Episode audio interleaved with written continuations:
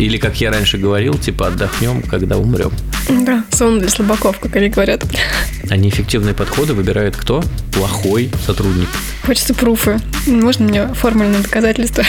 Терпеть не могу новогодние каникулы, вот эти блядские праздники. Вот я терпеть их не могу. Вот это про какую-то выживаемость. Всем привет! Вы слушаете подкаст Керись. У микрофонов, надеюсь, ваши любимые задавательницы вопросов э, Нелли и э, великий, великий рассуждатор Родион Скрябин. Всем привет! Э, о чем сегодня будем говорить, Нелли? Привет, Родион. Хотела бы с тобой сегодня говорить э, о достигаторстве. Ну, если хотела. Получай, получай в лицо достигаторства. А, я хотела, да, с тобой поговорить о нем, потому что ты писал тоже об этом пост и такую изложил интересную для позицию, потому что для меня достигаторство все-таки было наполнено больше коннотацией такой положительной, такие молодцы. А, при этом, знаешь, как бы я еще не такая, мне это вообще не свойственно, я такая, о боги, боги, великие, великие, а ты как бы наполняешь это все такими смыслами, что это некое отклоняющееся поведение, называешь это все разновидностью перфекционизма, и по твоему наблюдению достигаторство приводит к таким печальным последствиям, как моральному истощению, снижению качества жизни, принятию себя только успешно, соответственно, не принятию себя никаким более, и, собственно, разладу с близкими. Из твоего поста я, собственно, вывела такие симптомы достигаторов – и я их буду перечислять, а ты как такая последняя э, экспертная комиссия будешь их верифицировать. Окей? Как последняя инстанция. Да, как истину последней инстанции. Э, достигаторы склонны ценить только результат, э, полностью игнорируя удовольствие от процесса.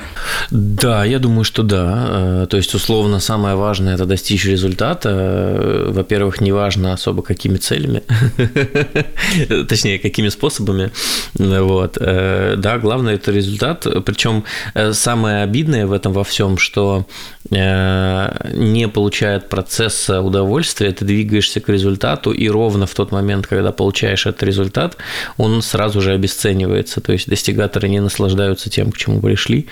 Вот эта история про то, что поставил галочку, и тут же внутри полное, полное тело пустоты, потому что ты начинаешь искать новую галочку. Слушай, ты еще вот немножечко задел а, тоже интересная тема, что вот именно любой ценой. А, я тоже читала, когда готовилась, что из-за того, что а, ставки на успех настолько высоки, то у этих людей вообще нет ничего святого. Ну, точнее, даже, знаешь, может быть, и сначала есть, но потом как вот окно Овертона раскручивается, и они такие уже, что там отобрать, убить, закопать под березкой вообще нормик.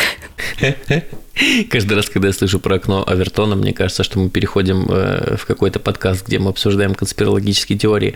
Нет, ну смотри, это не, не, не настолько буквально в том плане, что там, типа, любыми способами. Э, тут скорее даже не про закопать и убить, а про то, чтобы игнорировать собственные потребности. Ну, то есть, можно не спать, можно не есть, можно не отдыхать. Главное поставить галочку. Достигаторы готовы пойти на все, чтобы сохранить свой идеальный образ и сделать любую работу на высшем уровне. Да, я думаю, да. Достигатор ругает себя за малейшие проступки, неудачи, за неспособность соответствовать своим собственным чрезмерно высоким ожиданиям. Ну, тут, конечно, вопрос, насколько они чрезмерно высокие, потому что, может быть, у человека действительно высокая какая-то суперэффективность, и он вообще классный и, и, и, и все может. Но в целом, да, то есть история про то, что достигаторы не, не, не принимают ошибки, не принимают э, какие-то недостижения, это все делает им больно, и они от этого... В общем, достигаторы такие люди, которые не очень себя любят в момент, когда они не достигаторствуют. То есть я, э, например, вот я, например, очень люблю поспать, вот, э, и в момент, когда я сплю, я себя очень сильно люблю. Я такой думаю, вот как хорошо, что у меня есть время, силы, возможности, что я могу поспать, я, значит, зову собаку, мы с ней обнимаемся и спим. Вот. Вот. А достигаторы, скорее всего, ненавидят себя в момент, когда им хочется поспать, потому что скорее они воспринимают сон как э, что-то, что мешает им достигать цели. Да, сон для слабаков, как они говорят. Да, да, да, все так. Э, достигаторы обычно беспокоятся только о будущем и полностью игнорируют настоящее. Умение жить здесь и сейчас, а не перспективе, э, им просто недоступно как качество. Ну да, это история про то, что все, что происходит сейчас, это скорее вот такое, типа, это либо фон, либо препятствие, потому что галочка, которую ты должен получить, она находится может быть, и в ближайшей перспективе, но это перспектива будущего, поэтому да, да, все так. Достигаторы регулярно задерживаются допоздна на работе, отказываются от времени с близкими, э, встреч с друзьями и вообще от любых развлечений. Тут важно понимать э, причины и следствия, да, тут нет такого, что если ты достигатор, ты обязан задерживаться на работе. Нет, тут история про то, что ты задерживаешься на работе, потому что ты достигатор, это немножко наоборот работает. Э, в целом, наверное, ну, развлечения и отдых – это тоже вещи, которые мешают достигнуть цели, поэтому, наверное, получать от них наслаждение нет смысла. И э, вообще тут, знаешь, наверное, важно сделать такую небольшую отсылку в прошлое и объяснить, почему я вообще на эту тему размышляю. Во-первых, потому что а, как мне кажется, сейчас институт достигаторства, вот этот социальный институт достигаторства стал не модный, а последние, наверное, лет, э, ну, то есть вот где-то с 2022 э, начались такие движения антидостигаторские, когда э, wellness важнее, чем, чем достижение. А потому что, наверное, выгорело такое довольно большое поколение достигаторов, которые начинали там типа э, в 17-18 году, когда это стало супер модно, потому что если ты вспомнишь, там повестка была такая, значит, э, нужно бесконечно бежать вперед, потому что все куда-то бегут и что-то достигают, нужно заниматься биохакингом, потому что э, наш организм слишком слабый, и нужно обязательно жрать какие-нибудь нейролептики или что-нибудь такое, чтобы тебя еще сильнее накрывало. Э, тогда же были в моде статьи, сколько нужно выпить кофе, чтобы, ну, чтобы умереть, потому что нужно как-то контролировать потребление кофе, чтобы оно не было летальным и так далее. И у меня тоже, наверное, был в жизни период достигаторства. Я бы так сказал, что у меня, знаешь, вот когда я жил в Оренбурге, у меня был такой lazy style немножко, потому что мне не очень нравилось то, чем я занимаюсь, и я не видел перспектив. А когда я только переехал в Москву, наверное, можно сказать, что я был вот таким достигатором, потому что я ночевал на работе, что-то там хреначил. У меня тогда просто не было четкого понимания, что растут не достигаторы, а растут те, кто качественно делают свою работу. Это все-таки разные вещи довольно. И я хреначил прям... Э, то есть я просыпался рано утром, ехал на работу, приезжал первый, уходил последний. Вот. Э, и спустя много лет я понимаю, что не это э, принесло мне профиты, а то, что я работу хорошо делал. И я перестал, э, вот, собственно, бежать за, за, за, этим, за этой невидимой галочкой впереди, и ничего не изменилось, потому что я по-прежнему серьезно отношусь к тому, что я делаю, и по-прежнему хорошо работаю. Вот, и я понял, что достигаторство – это лишнее. То есть я размышляю это, об этом не, не, не только в теории, я как бы как человек, который прошел период достигаторства и расстался с ним. А к чему, кстати, это приводит, э, насколько я знаю, все эти истории, что в какой-то момент человек, который к себе не чувствителен, он просто в какой-то день просто не может встать, не может оторвать себя от кровати, и это всячески организм сначала сигнализирует, а потом просто вырубает полностью силы. И как такая есть какая-то смешная шутка про то, что достигаторы смогут стать первыми на кладбище, потому что они всегда на надрыве. Да, это смешно. Слушай, ну, к чему приводит? Э, много, к чему неприятному, в первую очередь к депрессии. Вот, э, потому что когда ты полностью истощаешь свой ресурс и начинаешь работать на каких-то типа уже не на мышцах, а на жилах, то, то все это приводит к депрессии. Это приводит к депрессии, это приводит э, к алкоголизму, если ты начинаешь черпать вдохновение и дополнительную энергию в алкоголе.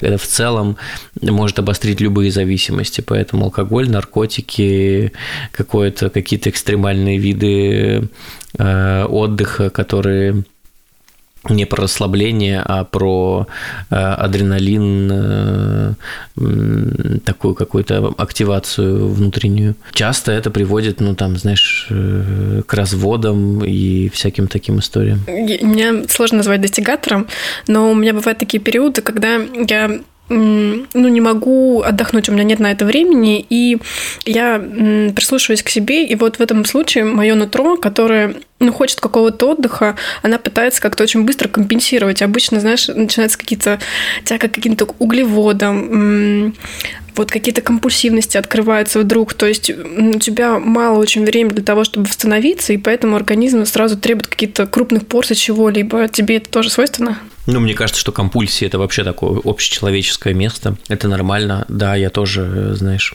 э, в момент, когда я понимаю, что пошла 12-я встреча в день, я такой думаю, вот бы сейчас, э, значит, э, заточить шоколадку.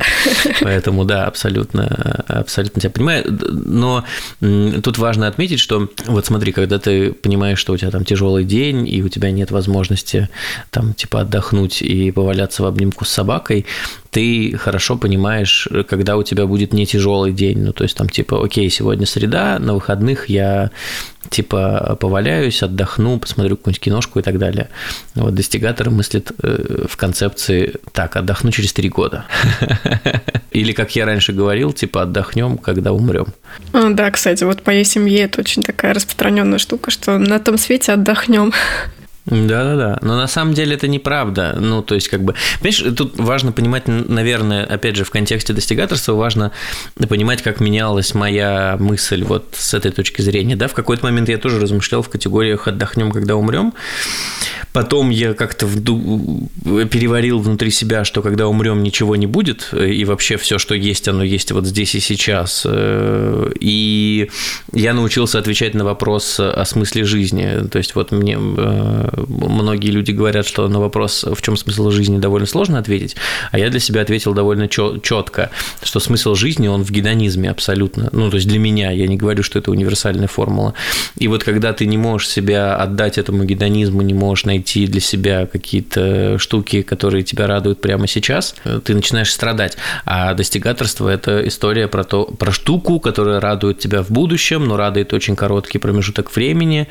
Вот. И для меня это свойственно, свойственно, для меня свойственно дисконтировать все свои достижения, поэтому я такой типа, э, как приятно гулять с собакой, как э, приятно есть вкусный обед. Вот я очень долго учился и, наверное, даже до сих пор учусь какие-то, ну, уметь наслаждаться какими-то вещами. Слушай, у меня в голове моя разворачивается сценарий мести. Вот представим, что я взяла за аксиому, что отдохнем на том свете, и я такая, знаешь, как бы пашу, пашу, пашу, потом вот помираю, и от там ничего не оказывается. Я же тогда просто буду являться всем этим гарантийщиком э, во снах. Если бы э, потусторонний мир существовал, то да, тебя бы ждало, наверное, большое разочарование. Э, на самом деле, учитывая, что ничего этого нет, и вот у меня возникло ощущение точнее, ощущение, желание смоделировать, что я буду чувствовать в свои последние там типа 15 минут жизни, я хочу, чтобы мне было что вспомнить, какие приятные, какие-то приятные вещи, и желательно, чтобы их было так много, чтобы я их перечислял, перечислял, и не заметил, как я умер. Вот. Знаешь, э, часто такая штука, типа, о чем думают перед смертью, да, о чем жалеют в основном. И никто же не жалеет о том, что слишком мало работал. Все жалеют о том, что не раскрыли свой творческий потенциал, а мало времени проводили а, вместе с близкими, не сказали какие-то важные слова. Вот это какая-то э, фраза, она очень отрезвляющая по поводу вообще достигаторства. Тебе не кажется? Слушай, мне кажется, что это все вообще довольно, ну, э, э, подход ко всему к этому, он, э, у него ноги растут из нигилизма. Во-первых, ну, тут важно расставить какие-то точки. Наша жизнь очень короткая, то, что э, ты – это ты, и то, что ты существуешь – это результат невероятной случайности, потому что, ну, там вот эта вот вся рекомбинация генов и так далее, вот, э, значит, э, ДНК, РНК и что там еще, вот, это все невероятно сильная случайность. Э, с точки зрения, даже не с точки зрения истории, а с точки зрения десятилетия, да, там типа или одного поколения наша жизнь ничего не стоит, и, скорее всего, про нас все забудут. Поэтому Единственное, что имеет смысл, это ну, вот все довольно бессмысленно вокруг нас. Я поэтому говорю про нигилизм. Поэтому единственное, что имеет смысл, это получать удовольствие и сосредоточиться на самом себе. Потому что в противном случае э, мы как бы знаешь, мне очень нравится эта формулировка обогревать космос. Вот в противном случае мы все обогреваем космос, поскольку космос согреть при всей любви невозможно. Вот нашего тепла ему не хватит. Э, это бессмысленное такое действие. Угу. Я тебе еще в комментах прочла твой ответ, а, и он был для меня таким любопытным. А, ты писал, что если человек пашет, значит, он где-то не дорабатывает. Э, эта мысль интересная, но полна моих интерпретаций. Разверни, пожалуйста, сам это история про достигаторов внутри твоей команды, да, ты смотришь э, на людей, э, вот есть крайности. Первая крайность – это люди, которые уходят в 18.00 терпеть не могу таких людей, потому что искренне уверен, что работать нужно не по времени, а по задачам. А задачи никогда не заканчиваются ровно в 18.00. Они заканчиваются либо в 17.45, либо в 18.15 иногда в 19, ничего страшного в этом нет. Ну, ты закончил задачу, ты закончил свой рабочий день, у тебя с утра был план, ты его выполнил, ты молодец, ты хорошо поработал. Это одна крайность, да, люди, которые уходят в 18.00, это люди, которые явно не дорабатывают. Э, вот. А есть люди, которые вот все вот первые пришли, последние ушли. Эти люди тоже явно не дорабатывают, потому что, скорее всего, у них давно закончились силы, они уже давно пашут на э, бензиновых парах.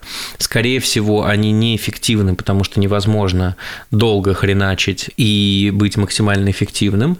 Э, и, скорее всего, есть какие-то точно э, области, в которых у них все очень плохо, нужно просто провести ревью и разобраться. Мой жизненный опыт подсказывает, что вот э, такие люди, которые бесконечно хреначат, опять же, по своему опыту могу тебе сказать, да, что у них есть явно какие-то недоработочки, вот, потому что часто достигаторство – это еще побег не только от нелюбви к себе, но и от каких-то задач, которые ты не хочешь делать или которые ты проваливаешь постоянно, потому что есть такой, знаешь, внутренний рефлекс. Если я достиг, ну, типа, если я много работаю, значит, ко мне не должно быть претензий. Хочется привести пошлую цитату, интерпретацию пошлой цитаты Стива Джобса, да, что работать нужно не 12 часов, а головой. И это довольно важная штука. То есть э, есть вероятность, что если ты работаешь по 12 часов, то ты выбираешь неэффективные подходы. А неэффективные подходы выбирает кто? Плохой сотрудник, Окей, мне рассказали историю, которая меня немножечко потрясла.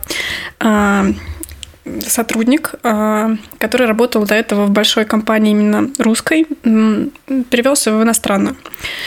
А, там он, ну, там первую неделю он адаптировался и всю первую неделю, соответственно, перерабатывал. То есть там все работали, например, там до 19, он работал до 21, до 22 и оставался, собственно, в офисе день, второй, третий, четвертый, пятый, и на пятый к нему подходит, э, ну, такая компания большая, там уровня Гугла, а, и к нему подходит э, босс и говорит, типа, ты что делаешь? Ну, типа, ты понимаешь, что у нас такая культура, мы все работаем до нулей.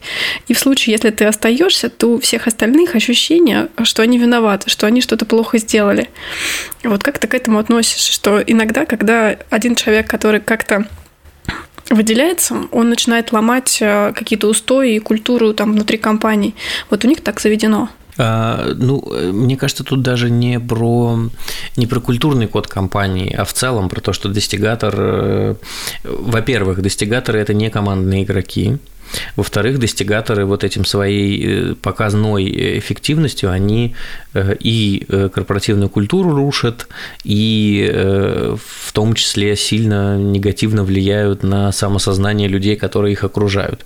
Ну, то есть, типа, ты до этого был сотрудником месяца, вовремя жарил пирожки и картошку, и все было прекрасно, и ты знал, что если я хорошо работаю, меня любят. А тут вдруг появляется чувак, который, ну, типа работает в два раза больше меня за те же самые деньги, деньги, и ты начинаешь думать, а вдруг я что-то делаю не так. Поэтому достигаторы не только должны вызывать напряжение в том плане, ну, у руководителя, да, что они там где-то не дорабатывают на самом деле, но еще и потому, что они внутренний дух команды таким образом э, убивают. Поэтому, если бы я э, увидел такого человека в команде, да, то я бы ему так и сказал. В целом я обычно так и делаю. Э, я честно говорю, что смотри, если тебе приходится работать по 12 часов в сутки, скорее всего, ты что-то делаешь не так. Подумай, посмотри на процессы. Возможно, что-то что работает не так. Бывают ситуации, когда человек в ответ приходит ко мне и говорит, слушай, я вот сел, расписал все свои задачи, э, кажется, что их больше, чем 160 часов в месяц. И я говорю, прекрасно, значит, пора брать еще одного человека тебе в команду, который будет решать те задачи, которые не, умещают, не умещаются в твои 160 часов в месяц. Потому что я хочу, чтобы эти 160 часов в месяц человек работал на 100%, чтобы он э, эти 160 часов в месяц выдавал высокий КПД выдавать высокий КПД, когда у тебя задача не на 160 часов, а на 240, невозможно. Угу. Слушай, очень важная штука, потому что мне всегда очень страшно сказать, что я э, тот объем, который мне давали, а, я его не вывожу, и что вообще есть такой вариант, что мне слишком много. А, в этом смысле я очень всегда чувствую, ну, ощущаю себя виноватой. Круто, что ты а, сам как сказать, инициируешь эти разговоры, говоришь, типа, там, тебе не слишком или много, может быть, там, как-то распределить нагрузку и так далее. Э, я, знаешь, как будто я до конца не беру за это ответственность, что мой объем вместимости задач – это лично моя ответственность, и я должна это контролировать. Почему-то всегда кажется, что, ну, там, руководитель, он больше понимает, больше знает, больше, ну, как бы может оценить что-то вроде того молчать в такой ситуации это, это немножко, немножко преступно. Ну, это же довольно простое упражнение. Ты видишь, что э, работаешь очень много. Э, если ты достигатор, ты как бы от этого кайфуешь. Ты такой, я работаю 24 часа в сутки, одна чашка кофе, 20 минут сна, и я снова бодряком. Классно, ты скоро умрешь. На самом деле нужно сделать следующее, провести упражнение. Да? Тебе нужно взять, выписать на листочек те задачи, которыми ты постоянно занимаешься, плюс те задачи, которые к тебе прилетают. Оценить оценить их в часах. Если часов получается больше, чем 160, а 160 часов в месяц это вот э, штатная единица, да, ну, то есть, ладно, 180, хрен с ним, ну, то есть, может быть, может быть 180, э, но если их получается в разы больше, то нужно сделать следующее. Нужно выписать эти задачи и посмотреть, на какие задачи у тебя уходит больше всего времени, подумать, можешь ли ты их как-то оптимизировать, э, посмотреть, что ты делаешь правильно, а что, ты, что, что можно делать по-другому, может быть, где-то сделать чек-листы, может быть, где-то для себя придумать какую-то другую оптимизацию. Если ничего из этого не помогает и все еще 240, то нужно идти к руководителю и обсуждать, конечно. Хотела с тобой, знаешь, как еще развернуть идею. Тебе не кажется, что иногда есть какие-то полезные неврозы? Э, читаешь книгу какого-то миллионера, и оказывается, становится понятно, что ему все время просто не хватало любви. И таким способом он строил все эти огромные империи и экосистемы для того, чтобы получить признание, и для того, чтобы, возможно, какая-то конкретная женщина его полюбила. Но если мыслить категориями состояния людей, а результатами, то условно счастливым и гармоничным им вообще не очень много надо. Иногда хватает просто картонной коробки для дома. Вот.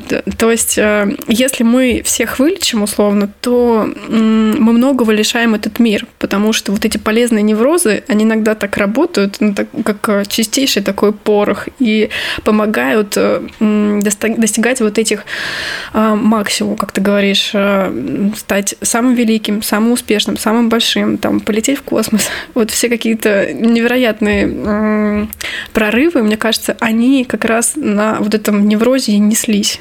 Да, наверное, ты права. Вопрос в том, э, счастлив ты в этом неврозе или нет. Я искренне уверен, что, что нет. Я хочу, чтобы люди э, были счастливы э, в той жизни, которой они живут, потому что счастливые люди – это самые эффективные сотрудники. Вот знаешь, я могу тебе сказать, например, рассказать про какие-то очень такие не очень моральные принципы по выбору сотрудников, например, да, это ужасная вещь, но я все равно расскажу. Значит, э, мать-одиночка выглядит идеальным сотрудником, потому что, значит, это женщина, у которой явно могут быть проблемы с финансами, она э, параллельно работает и заботится о своем ребенке, и ты понимаешь, что она будет держаться за свое рабочее место, сколько бы задач ты ей не давал. Э, или какой-то человек с синдромом достигатора, который на собеседовании тебе рассказывает о том, что да вообще full time это, это full time, это 20 24 часа в сутки. И ты можешь нанимать таких людей, потому что, ну, типа, блин, кажется, что они будут работать больше, чем я им плачу. Э, у руководителя может вот, вот такая мысль возникать, что типа я беру людей, которые будут получать столько же, сколько остальные, а работать будут гораздо больше. Но вот опять же проблема про то, что, во-первых, они, скорее всего, будут руинить команду, с другой стороны, они будут, э, перерабатывая, точно не дорабатывать. Ну и они не будут счастливые, если руководителю это важно. Ну и в целом такая мотивация, знаешь, из-за страха. То есть не на положительный результат опять вот ориентированная, а на избегание отрицательного для того, чтобы не лишиться работы, для того, чтобы не лишиться денег. Вот, это про какую-то выживаемость. А выживаемость, она такая все время очень неврозная. Ну, я, я тебе могу с тобой поделиться мыслью как руководитель, да, я терпеть не могу отпуска, терпеть не могу новогодние каникулы, вот эти э, э, праздники, вот я терпеть их не могу. Э, потому что, ну вот условно, чтобы ты понимала боль руководителя, да, в январе куча выходных дней, а люди получают зарплату как за полный месяц. Получается, что в январе все сотрудники становятся вдруг на 30% дороже. Схерали. Ну, вот непонятно абсолютно, почему вдруг сотрудник становится дороже на 30%. Почему он, там типа один месяц в году становится дороже. Непонятно. И вот я все это, конечно, ненавижу. Ну, то есть моя душа э, говорит, что было бы классно, если бы, э, значит, вот уходит человек в отпуск и, и уходит, и не платим мы ему ни за что. И типа новогодние праздники тоже не оплачиваются.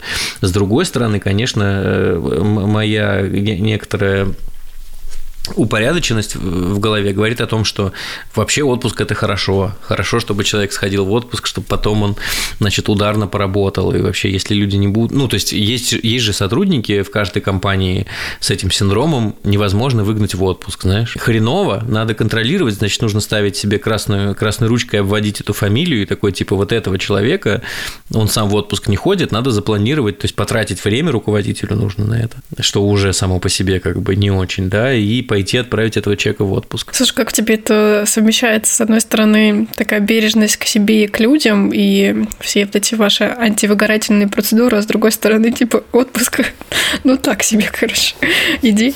Ну, потому что у меня были примеры, где э, э, сбора команд, где вот это, да хер с ними с выходными, давайте поработаем. Да все плохо заканчивается, правда. Это все заканчивается неврозами, депрессиями.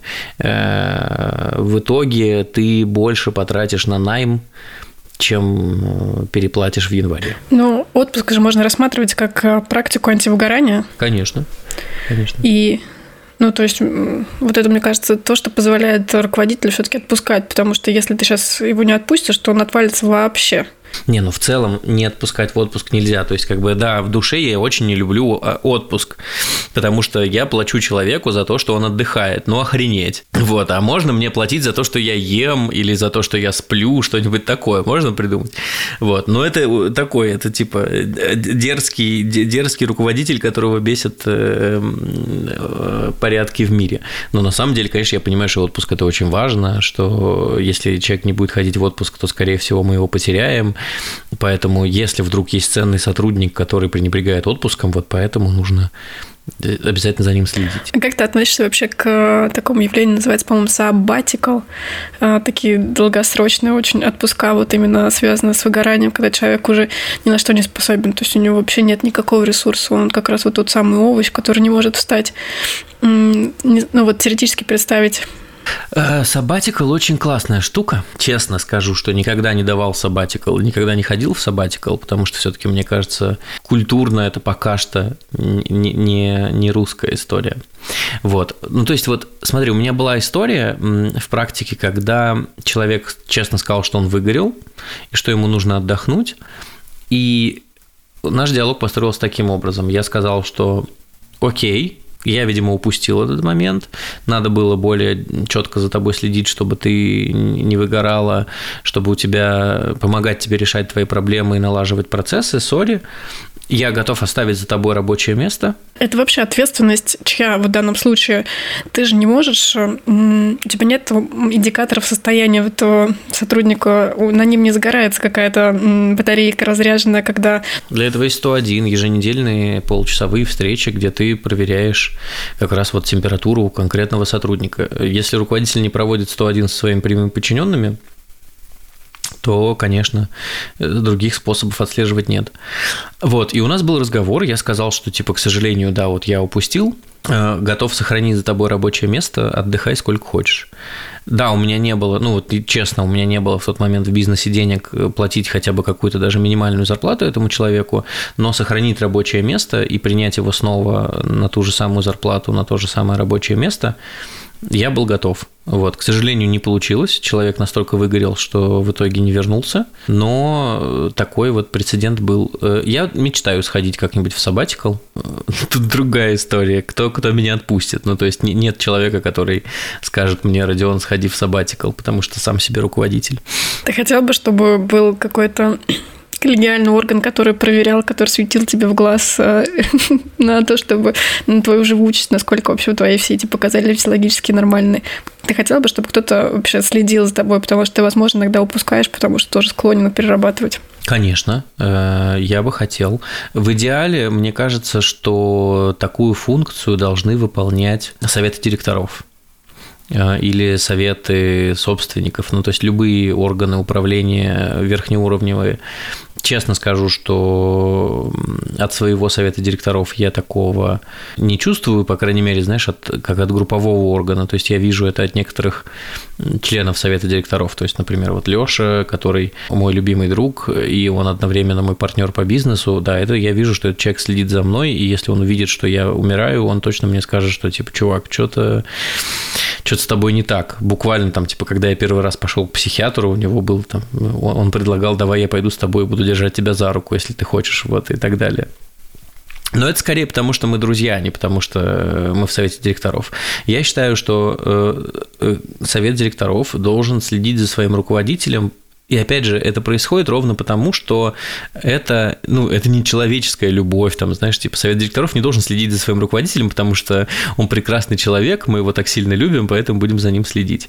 А потому что это инвестиции. Мы вложили много денег, выплатили много зарплат, э, этот человек многому научился, э, это большая инвестиция с точки зрения бизнеса, поэтому нужно за ним следить. Э, но если не говорить про совет директоров и, и руководителя, то это можно опустить ниже, да, условно ты обязан следить за каждым своим сотрудником, чтобы он вовремя отдыхал, чтобы он не переутомлялся. Это ответственность руководителя, это ответственность менеджера.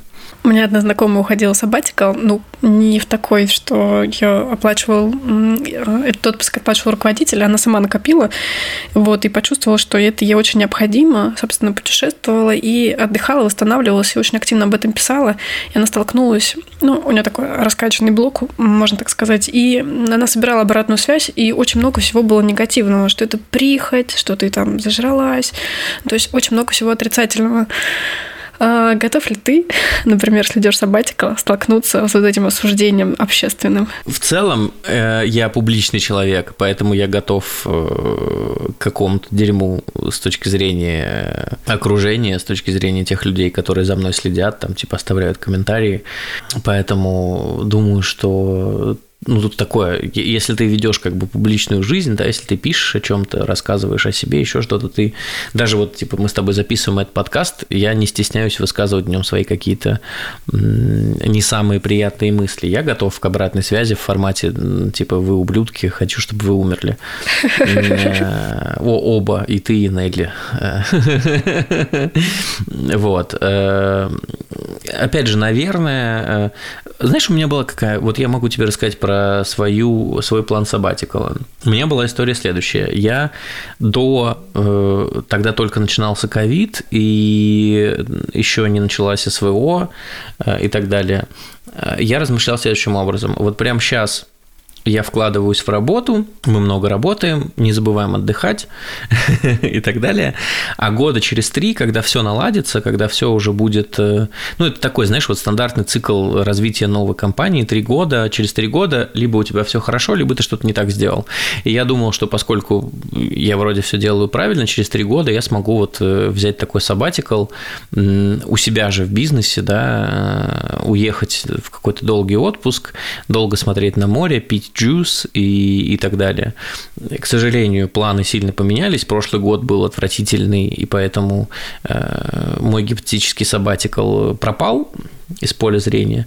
Но я все равно стараюсь э, организовывать себе какой-то отдых. То есть я вот, например, э, я часто про это забываю, но когда вспоминаю, я стараюсь организовать. То есть я, например, в январе как-то очень упоролся ну, что, наверное, отличает меня от достигатора, да, типа достигатор, когда упоролся, он должен быть доволен, такой, типа, блин, я упоролся, я молодец, я красавчик, вот, нет, а я, наоборот, я упоролся, я почувствовал, что моя эффективность падает, я сел, распланировал себе какие-то поездки на первый квартал, вот, Значит, я на выходных поеду в Батуми, потом я еду на выпускной э, по учебе на СЛП в Анталию, потом я решил, что я возьму там еще недельку отдыха, потом поеду еще и в Ереван съезжу.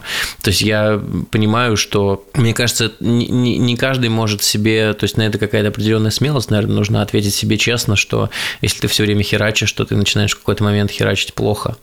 Вот, я это прекрасно понимаю, я умею отслеживать, когда моя эффективность падает, и я придумываю себе какие-то вот штуки с отдыхом. Э, я вот планирую 4 дня смотреть на море из гостиницы в Батуми,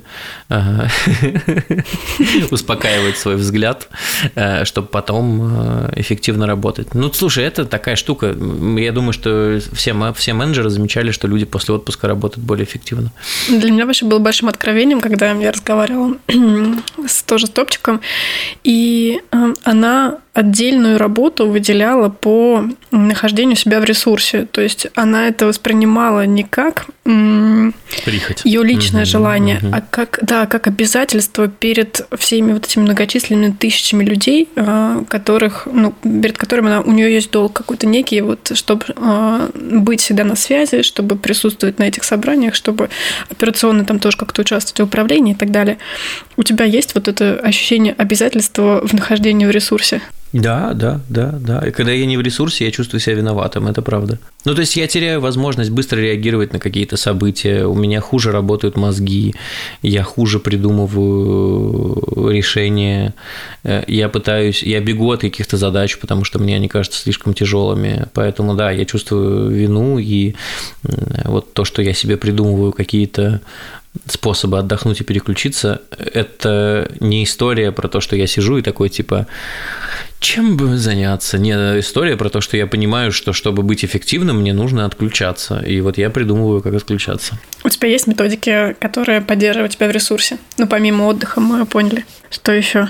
Ну, э отдых, э, психотерапия э, и постоянный поиск чего-то, чего хочется.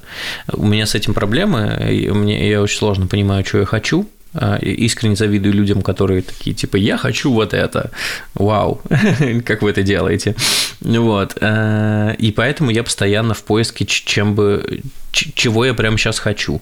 Меня мой э, психолог, э, психотерапевт научила упражнению, вот, типа, если ты не знаешь, чего ты хочешь, ты просто садишься на попе ровно, пере, перечисляешь все у себя в голове и пытаешься найти, что тебе прямо сейчас хочется. И я довольно часто вот так вот, меня можно застать за сидением на попе ровно, когда я пытаюсь придумать, на что потратить два часа свободного времени, которое у меня есть. Поспать, поесть, поиграть в шахматы, почитать книжку, посмотреть кино, пойти прогуляться. Я вот прокручиваю это все внутри себя и выбираю что-то, что мне нравится. Потому что, блин, это правда, мой, от моего ресурса очень многое зависит.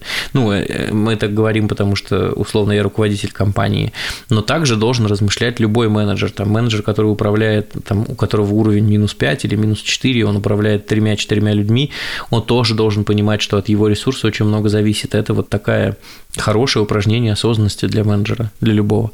А, мне, знаешь, в твоем посте не хватило, что ты развенчал достигаторство. Все, это плохо. Мы поняли, к чему это ведет. быстрее всех окажешься на кладбище, условно. Окей. А, непонятно, как теперь вот эту новую формулу правильного достигаторства, если так можно сказать, как ее вывести. Я вот тоже пыталась ее найти, а, и мне понравилась методика, которая готовит в горы людей, э, она как раз очень размерена. Вот если там достигатор про быстрее, выше, сильнее, то они как-то там равномерно, спокойно, точно. То есть у них есть э, какая-то подготовка перед, э, у них есть адаптация, чтобы тело готовить к стрессам, у них есть во время, что там один шаг, один там, вдох, потом спокойно размеренное дыхание, равномерность шагов и так далее.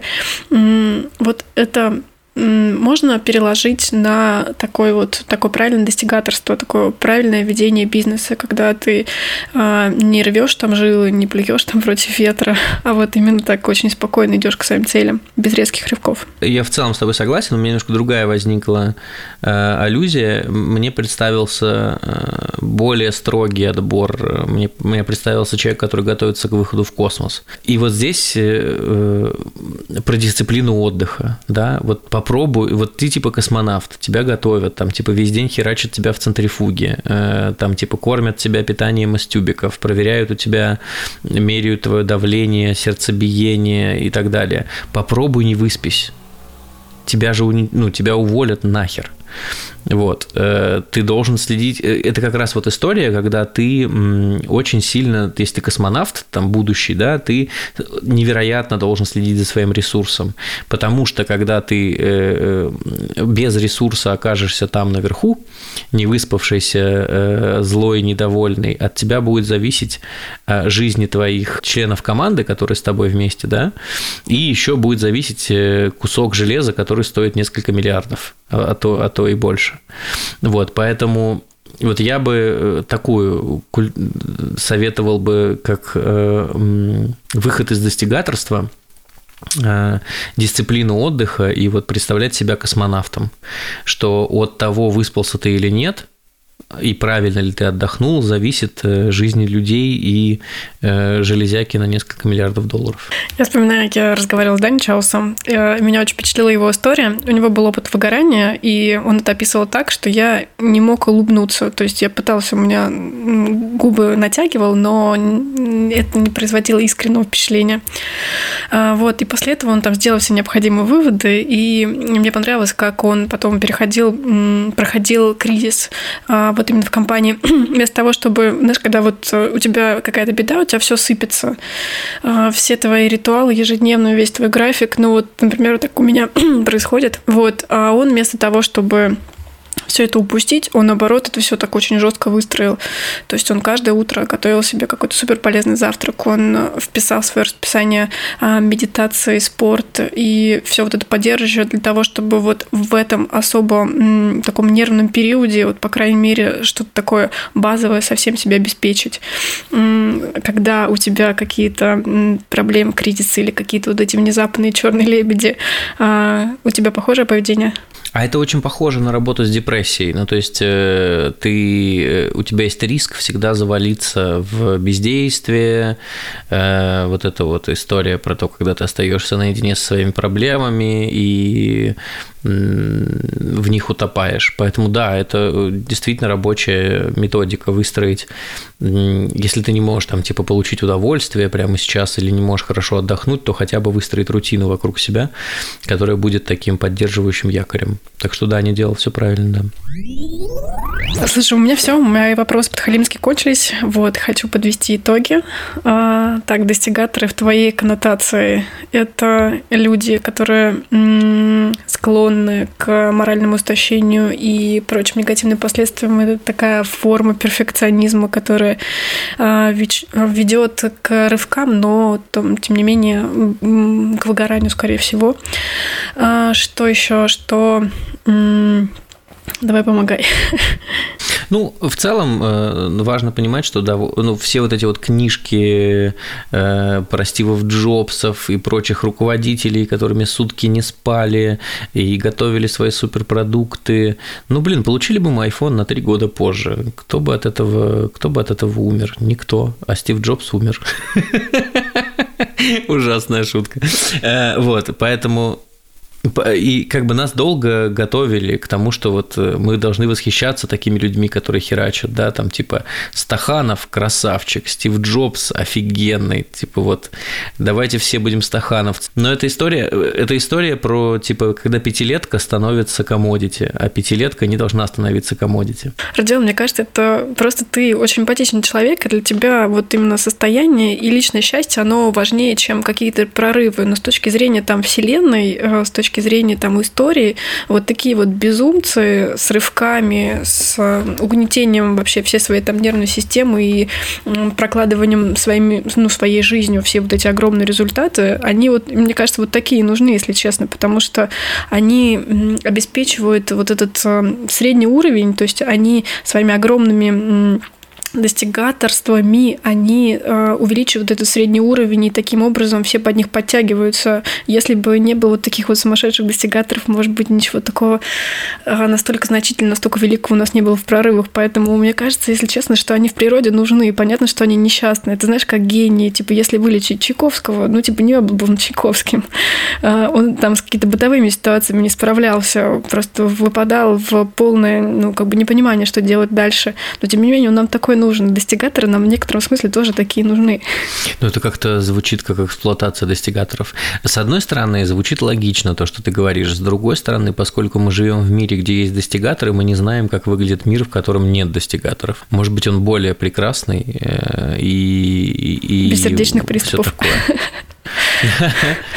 Да, да, да, без сердечных приступов, без, без мертвых гениев и, э, и, и так далее. Знаешь, может быть, если бы Стив Джобс более э, аккуратно относился к собственному здоровью и самочувствию, мы бы сейчас получили еще порцию классных каких-нибудь э, электроприборов. Слушай, есть, кстати, пример какого-то топчика, генерального директора, который вот как раз выбирает этот размеренный путь, спокойный очень путь, и при этом такой на долгий срок все это выстраивает эту стратегию, и чей жизненный путь тебе особенно близок. Вот Стив Джобс, я поняла, что как бы он крякнул за это. Смотри, я уже рассказывал про это, но, видимо, в постах, э, в подкасте мы это еще не обсуждали. Мне очень нравится, как э, работают чуваки из бейскэмпа. У них вот есть эта замечательная книжка про то, как не умирать на работе. Мне очень нравится вот там типа про достаточное качество, вот definition of done, вот это все, что они рассказывают, то, что у них не фома, а джома, где, значит, э, я предлагаю в России, правда, делать не фома, а дрема. Вот, вместо того, чтобы переживать о том, что, что, что что-то упустил, лучше, лучше подремать. Э, и также я рассказывал, что вот мой пример как э, руководителя – это Руслан Фазлыев. Опять же, из, из общения с ним я вижу, что у него хватает времени. Я, я не, не очень понимаю, какое расписание у, у, у Руслана, мы с ним не настолько близки, чтобы я прям вот знал, чем он занимается каждый день, но я вижу, что у него точно хватает времени на то, чтобы слетать туда, куда хочется, чтобы выучить французский, пока ты живешь в Канаде, э, что-нибудь такое. Э, плюс он пишет ревью на умные книжки, значит, у него есть время эти книжки читать. И мне кажется, что, может быть, Руслан чуть-чуть э, трудится больше, чем можно было бы, но вот мне очень нравится его вайб и то, что у него в итоге получается. Мне кажется, что Руслан спит по ночам, вот, занимается спортом и помогает расти крупной компании. Саша, мне было бы интересно прочитать какую-нибудь книгу, наверное, это будет э, жанр утопия, где как раз все по твоим принципам такие все организованные, размеренные, все такие а, с правильным планированием, без сердечных приступов. Было бы интересно, знаешь, а, развить эту идею, приведет ли это к какому-то упадку, знаешь, вот как любые антиутопии, они просто не имеют права. Нет? Да нет, конечно.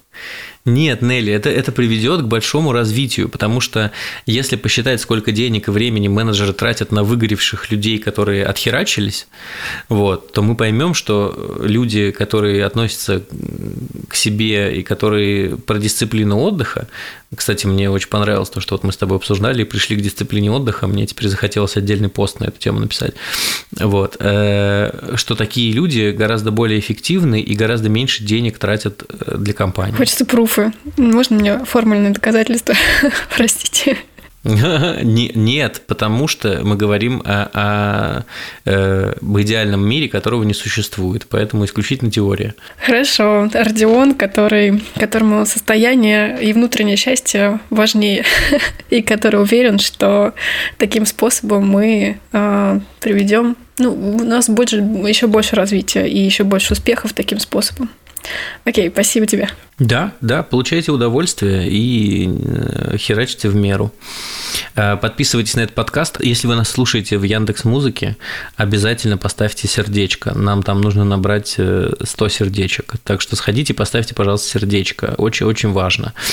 Подписывайтесь на нас на всех платформах, где вы нас слушаете. Ставьте лайки, пальцы вверх, что у вас там на вашей платформе. И если есть малейшее желание оставить комментарий, обязательно оставляйте комментарии и будьте Э, будьте самодостаточны. Всем хорошей дисциплины внутренней.